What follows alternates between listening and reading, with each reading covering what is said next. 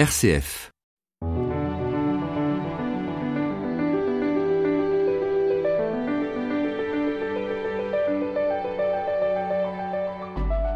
Porter sa croix pour suivre Jésus, perdre sa vie pour la garder, à première vue, l'évangile de ce dimanche n'affiche pas un programme des plus réjouissants. Jésus est en route vers Jérusalem où l'attend l'hostilité des puissants et chemin faisant, il prévient ses disciples que les jours à venir seront difficiles. Comment comprendre où veut en venir cet homme se demande ce qui l'accompagne. Le Christ attendu peut-il souffrir et mourir à Jérusalem? Cette question est au cœur du récit que nous lisons aujourd'hui chez Matthieu. Pour le commenter, je reçois Pathiari Bergeret, théologienne. Nous écoutons la parole, c'est au chapitre 16, versets 21 à 27. Pierre avait dit à Jésus Tu es le Messie, le Fils du Dieu vivant. À partir de ce moment, Jésus le Christ commença à montrer à ses disciples qu'il lui fallait partir pour Jérusalem, souffrir beaucoup de la part des anciens, des chefs des prêtres et des scribes, être tué, et le troisième jour ressuscité. Pierre, le prenant à part, se mit à lui faire de vifs reproches. Dieu t'en garde, Seigneur, cela ne t'arrivera pas. Mais lui, se retournant, dit à Pierre Passe derrière moi, Satan, tu es un obstacle sur ma route. Tes pensées ne sont pas celles de Dieu, mais celles des hommes.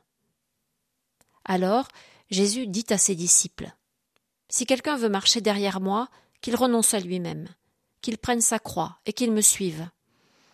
Car celui qui veut sauver sa vie la perdra, mais qui perd sa vie à cause de moi la gardera. Quel avantage, en effet, un homme aura-t-il à gagner le monde entier s'il le paye de sa vie? Et quelle somme pourra-t-il verser en échange de sa vie? Car le Fils de l'homme va venir avec ses anges dans la gloire de son Père. Alors il rendra à chacun selon sa conduite.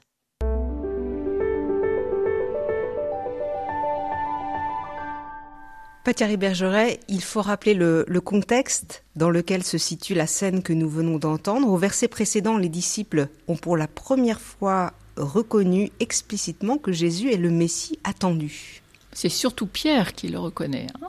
En fait, ce qui est intéressant, c'est que juste un peu avant ce passage est posée la question de l'identité de Jésus. Jésus pose lui-même cette question à ses disciples et Pierre dit véritablement qu'il est le Christ, le Fils de Dieu. Et Jésus lui dit, ça n'est pas la chair qui te fait parler comme ça, mais c'est l'esprit. Qu'est-ce que ça veut dire? Ça veut dire que dans la parole de Pierre, dans la reconnaissance qu'il formule, il y a quelque chose de plus grand que lui en lui qui lui fait dire cela.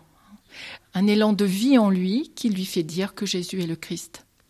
Plongeons avec vous dans le texte. Jésus le Christ commença à montrer à ses disciples qu'il lui fallait partir pour Jérusalem, souffrir, être tué et puis ressusciter.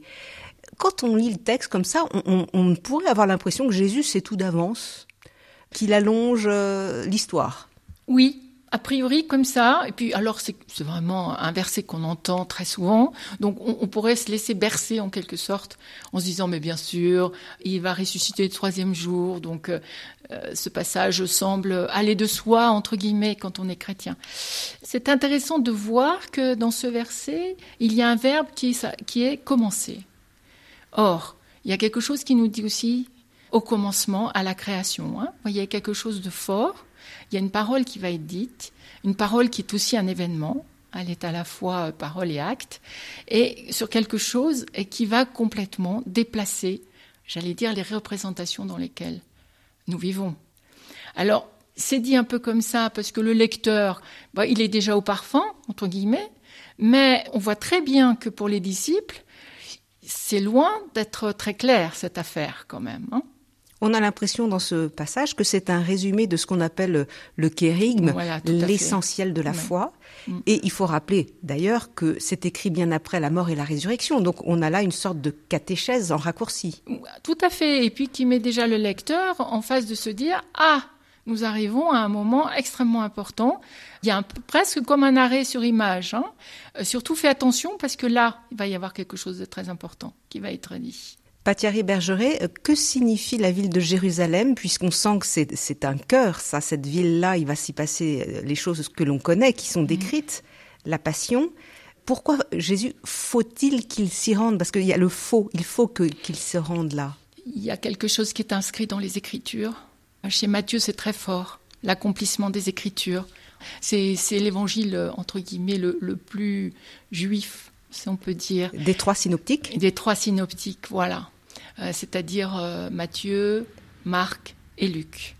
Et que donc Jérusalem, c'est la ville, la ville de la révélation. Et la ville où on tue les prophètes. Et on tue les prophètes. Et, un passage obligé quelque part pour annoncer une vérité. Il est question aussi dans ce verset de la souffrance reçue de la part des anciens, des scribes et des prêtres. Oui. Qu'est-ce qui suscite autant d'animosité de la part des, des autorités? Je pense que Jésus euh, dérange dès le démarrage, dès qu'il a commencé à parler, il, annonce, en fait c'est aussi très central chez Matthieu, il annonce le royaume des cieux. Ce royaume-là, visiblement, parle de royaume, mais il a l'air d'être un peu en décalé par rapport à nos représentations que nous avons du royaume. Et ça, ça fait peur. Tout ce qui est un peu nouveau, tout ce qui dérange fait peur. Du coup, il va venir sur ce lieu-là exactement et il va venir toucher aussi ce qui, dans la structure, ne fonctionne plus très bien. C'est-à-dire une structure très rigide, très rigide, avec beaucoup de lois. Voilà, très fermée sur elle-même, avec beaucoup de lois, avec beaucoup de rites, des rites qui du coup enferment, n'ouvrent plus, ne libèrent plus, euh, comme si quelque part la parole était enfermée dans un cadre. Nous regardons avec vous, Pathiari Bergerel, l'évangile de ce dimanche. Pierre va prendre Jésus à part, hein, nous dit le texte. Il se mit à lui faire de vifs reproches. Dieu t'en garde, Seigneur, cela ne t'arrivera pas. Donc tous les disciples, je suppose, ont entendu ce que vient de dire Jésus, et c'est Pierre, là encore, qui réagit. Oui, tout à fait. Le même Pierre, très étonnant, qui, quelques versets plus tôt, avait dit Tu es le Fils de Dieu, tu es le Christ. C'est très étonnant. Donc on, se dit mais euh, est-ce que est-ce que Pierre n'est pas un peu double? Il dit quelque chose et puis il dit pratiquement l'inverse après. Donc on sent bien qu'en Pierre il y a comme un combat qui est en train de naître. Mais il va falloir un chemin pour Pierre, comme pour nous d'ailleurs. Pierre, à qui Jésus vient de dire pourtant qu'il était la pierre sur laquelle il allait bâtir son Église. Oui. Donc il y a de l'ambivalence oui. chez ce fondateur. Tout à fait, mais je pense que parce qu'il est terriblement humain. Or, Jésus vient dans notre humanité. Et c'est ce chemin-là qui est assez périlleux finalement, que d'ouvrir l'humanité à la divinité, à sa divinité. Ce qui est intéressant, c'est que le texte nous dit qu'il prend Jésus à part. On l'imagine là, qui, qui lui dit Viens donc de côté, j'ai quelque chose à te dire. Oui, comme euh, on voit qu'il y a une, amitié très forte entre ces deux hommes, et puis euh, le besoin, parce que la chose est tellement énorme qu'on ne peut pas en parler comme ça devant les autres disciples. Alors, j'ai lu aussi que le verbe grec qui est utilisé pour dire euh, prenant à part, ça veut aussi dire assister quelqu'un, l'aider. Comme si Pierre lui disait, mais tu perds la tête, je vais, je vais t'aider. Oui, il y a de ça, effectivement, il y a vraiment de ça, mais parce que pour nous, ce fameux verset 21, là où Jésus annonce finalement sa passion et sa mort et sa résurrection, ça, nous paraît tellement aller de soi parce que ça fait partie de notre paysage. On sent bien que c'est un véritable scandale. Enfin, c'est quelque chose qui est insoutenable et, Pierre ne peut pas l'entendre. pour eux, le Messie ne peut pas mourir comme ça. Et du coup, il vient vers son ami. Il lui dit Mais c'est pas possible, tu, tu es en train de dire n'importe quoi là. Dieu t'en garde, Seigneur, cela ne t'arrivera pas. Et oui, et il y a une forme de familiarité chez Pierre, comme si le disciple pouvait parler au maître euh, sur la même euh, longueur d'onde. Et ben c'est là que Jésus va remettre Pierre à sa place. Oui, puisque Jésus se retourne et il dit Passe derrière moi, Satan, tu es un obstacle sur ma route, tes pensées ne sont pas celles de Dieu, mais celles des hommes. Passe derrière moi, Satan. C'est quoi le Satan? Alors là, c'est un nom propre. Hein. Donc euh, ben, le Satan, c'est celui euh, qui euh, vient en quelque sorte diviser, enfin, qui met du doute, qui vient couper ce que Jésus vient de dire en, quelque sorte. C'est pas Pierre qui est visé par la réplique de Jésus, mais c'est le Satan. Hein, oui, c'est bien, c'est pour ça que c'est un nom propre et qu'il ne faut pas croire que c'est Pierre qui est Satan. Hein, c'est pas, pas du tout. Donc là, on pourrait dire que Jésus opère un discernement pour mettre de la clarté dans une certaine division qui, qui, est en train de naître là chez Pierre. Tout à fait. Mais, euh, mais chez Pierre, c'est de lui rappeler exactement où il doit être. C'est-à-dire? Derrière. Et ça veut dire quoi être derrière le ben, Christ? C'est-à-dire ne prends pas la place du maître. Tu viens de dire que je suis le Christ, le Fils de Dieu, et, et là tu, tu, viens de dire l'inverse. Tu viens de te mettre à ma place. Ah, quand, on dit, euh, c'est ça, t'as perdu un peu la tête, là, euh, voilà, euh, je me permets hein, gentiment de te conseiller de t'arrêter, quoi, de, raconter des fadaises, quoi. C'est étonnant quand même, hein. Il y a aussi cette expression tes pensées ne sont pas celles de Dieu mais celles des hommes. On retrouve souvent cette idée-là dans les proverbes ou la sagesse que l'idée de Dieu, les pensées de Dieu ne sont absolument pas celles des hommes. Alors là, pour justement, cette idée messianique, elle dépasse complètement l'idée qu'on pouvait se faire à l'époque d'un Messie. On imaginait euh, le Messie comme celui qui allait libérer Israël. Voilà. Que l'envahisseur, à l'époque les Romains euh, quittent le pays et qu'on retrouve euh, le royaume d'Israël tel qu'on l'imaginait. Euh, voilà, c'est tout un imaginaire, hein, parce qu'on voit que dans l'histoire du salut, c'est quand même nettement plus compliqué que tout ça. Mais du coup, on a quand même toujours une tendance à ramener tout à soi. Pourtant, c'est par amitié, hein. c'est en aimant Jésus que Pierre fait ça. Mais il ramène à sa hauteur à lui. C'est-à-dire, il ramène son ami à lui, par peur de le perdre certainement, ou par peur de, de se dire mais il est en train de divaguer, parce que ce qu'il raconte c'est quand même la mort. N'empêche que dans tout lien d'amitié, il faut faire attention d'accepter l'altérité, et que l'autre n'est pas forcément dans les vues de ce que je suis moi.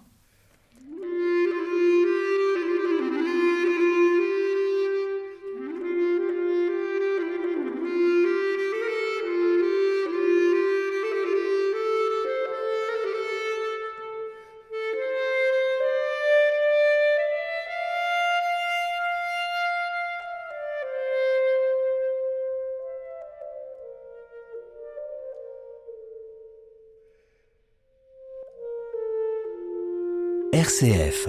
Enfin une bonne nouvelle.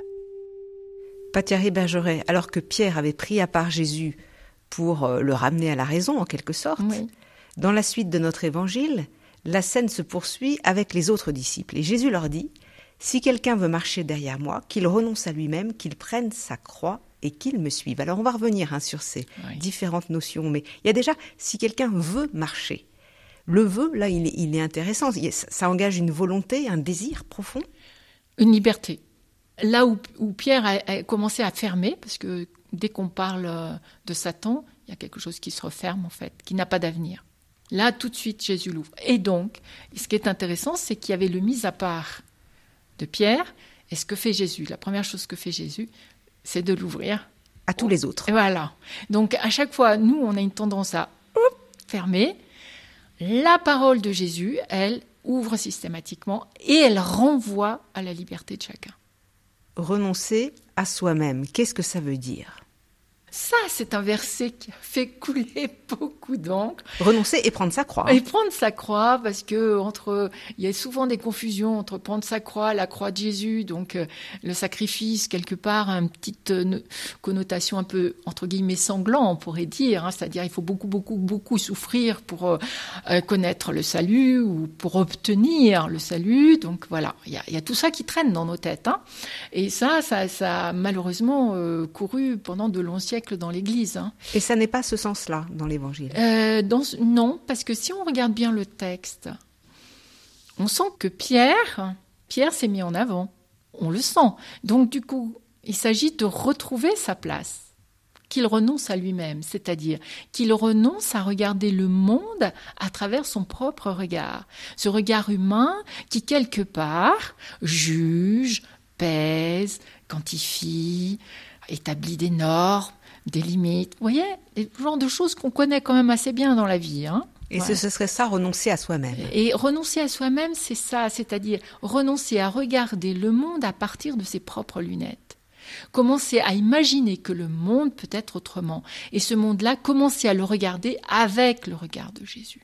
Et quand on voit le regard de Jésus, à travers euh, bah, les paroles euh, sur la montagne comme les béatitudes, quand on voit les paraboles, quel regard a-t-il? Ce regard de, bienveillance, ce regard d'accueil, ce regard de, désamorcer en quelque sorte toutes nos petites manigances pour ramener les choses à soi. Alors ça, c'est pour le renoncer à soi et alors porter sa croix. Eh bien, je pense que euh, la croix va avec le renoncer. Parce que quelque part, il faut se perdre. et, qui se charge de sa croix, pas de la sienne, pas de celle de Jésus. On est bien d'accord.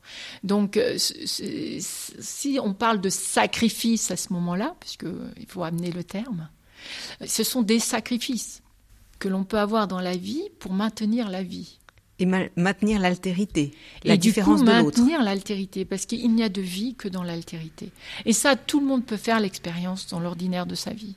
Dès qu'on ramène à soi, dès qu'on enlève cette altérité, on vit des situations qui sont extrêmement pénibles et au niveau relationnel, ça peut donner vraiment des choses euh, destructrices.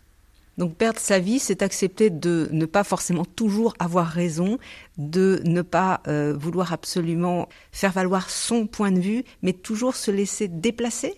Accueillir l'autre aussi. L'autre, pas soi. C'est très dur, hein, en fait c'est beaucoup plus difficile qu'il n'y paraît. surtout aujourd'hui, on parle beaucoup, vous savez, euh, de développement personnel, de tout, ce qui nous entoure aujourd'hui pour essayer de trouver un équilibre dans notre vie. N'empêche que euh, là où Jésus vient nous, chercher, c'est justement sur ce lieu qui peut être un lieu de souffrance, en fait, hein, pour trouver du sens à sa vie aussi. C'est pas si évident que ça de trouver du sens à sa vie. Et du coup, ça s'appelle aussi se charger de sa croix avec toutes les difficultés que cela peut comporter. Et ça peut être des, événements tout à fait simples hein, de la vie. Euh, là, je ne vais pas chercher euh, midi et 14 heures hein, quand j'ai dit ça. Il faut regarder un peu comment on vit et, voir et percevoir que cette croix que nous portons nous conduit par moments à dans des situations relationnelles qui sont difficiles à vivre. Quoi. Quel avantage un homme aura-t-il à gagner le monde entier s'il le paye de sa vie? Quelle somme pourra-t-il verser en échange de sa vie? Là, on passe à quelque chose de monnayable? Comme si notre être pouvait être monnayé. Oui, on Ce peut, nous parler aujourd'hui aussi dans la société ah, dans laquelle on vit. C'est des choses. Parce que moi, je dirais, on trimballe d'un point de vue anthropologique, mais c'est archaïque, une fameuse dette de la vie on a l'impression que pour vivre, il faut payer une dette quelque part. Il, faut, il faut rendre, en, tout cas, les événements ou Dieu ou, tout ce qu'on voudra agréable. Donc, il faut lui payer quelque chose pour pour se dire que on va réussir, que voilà. Et ça, ça traîne au fond de nous. Hein. Ça comme, comme l'histoire de la croix d'ailleurs. et comme l'histoire de la croix. Et du coup, ce qui est extraordinaire, c'est qu'avec Jésus, il va traverser ça. Il va le traverser. On va pas s'arrêter dessus. Il va le traverser pour nous, euh, nous amener à la résurrection. Mais il y a ce passage étroit de la croix. Parce que euh, quand on regarde autour de soi, aujourd'hui, l'actualité ne manque pas de voir les divisions qu'il peut y avoir, les conflits qu'il peut y avoir au niveau mondial, euh, cette surenchère d'un point de vue économique. Toutes ces choses-là, c'est bien ce que nous, nous générons et c'est bien ce qui peut être de l'ordre de la croix, enfin, la mienne, que je porte, quoi.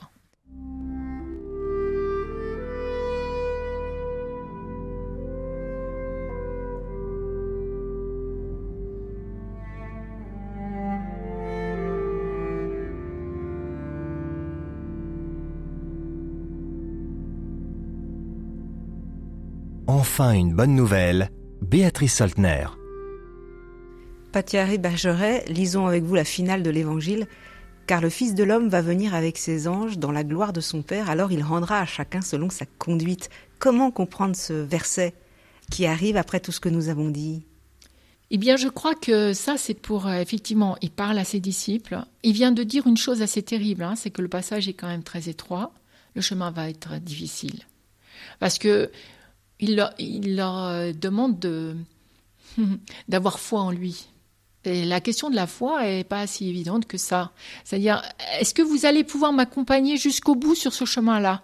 Surtout, surtout, ne vous arrêtez pas en route. Parce que si vous vous arrêtez sur la croix du Golgotha, c'est absolument insoutenable. Donc il va falloir que vous traversiez cela. Et pour ça, il y a certainement intérieurement un travail à faire. Donc, ça veut dire que si vraiment vous allez jusqu'au bout du chemin, cette révélation du Fils vous sera donné. Donc rien n'est perdu, quoi. Là où que vous soyez, même dans des situations les plus pénibles, même là où la croix paraît insupportable à porter, sa croix, sachez que c'est un passage et qu'il est là et que c'est merveilleux parce que il va se révéler à vous. Et à ce moment-là, il apporte les fruits de la résurrection, quoi, quelque part. Et comment comprendre la phrase il rendra à chacun selon sa conduite Eh ben, il rend à chacun selon sa pratique, c'est-à-dire qu'est-ce que je fais dans ma vie, justement, avec ce regard qui est ce regard de Dieu. Vis-à-vis de moi-même, parce que là, il y a un retour sur soi avec ce regard de Dieu. Seul Dieu peut nous regarder, et c'est comme ça qu'on peut s'accueillir personnellement, y compris dans nos propres défauts sur lesquels on se déteste. Regardez, la plupart des temps, les gens s'aiment peu, personnellement. Or, Jésus, c'est un regard d'amour. Donc, premier stade, il faut d'abord apprendre à s'aimer. Et s'aimer, c'est regarder aussi euh, bah, sa pratique et peut-être se laisser renouveler par cette présence de lui en nous. Dans ce passage si étroit qui est euh, de reconnaître le monde à travers Dieu et non pas à travers nos yeux.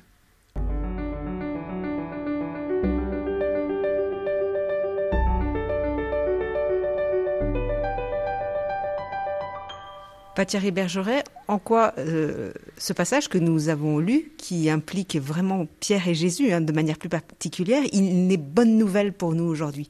Il est une bonne nouvelle parce que il s'adresse en fait à tous les hommes dans la mesure où quand il juste un peu avant il dit à Pierre euh, tu es Pierre et, sur ce roc-là je bâtirai mon église. Donc dès qu'on a ce terme d'église, ça ne s'adresse pas effectivement qu'à Pierre et qu'aux disciples, c'est-à-dire qu'à partir d'eux, tout homme de bonne volonté peut se reconnaître là et qu'il peut recevoir ce chemin, ce chemin qui est aussi le chemin de la vie et qui, on sait, a des chemins et euh, un chemin un peu épineux, mais avec sa présence, suis-moi, c'est vers la lumière que nous allons.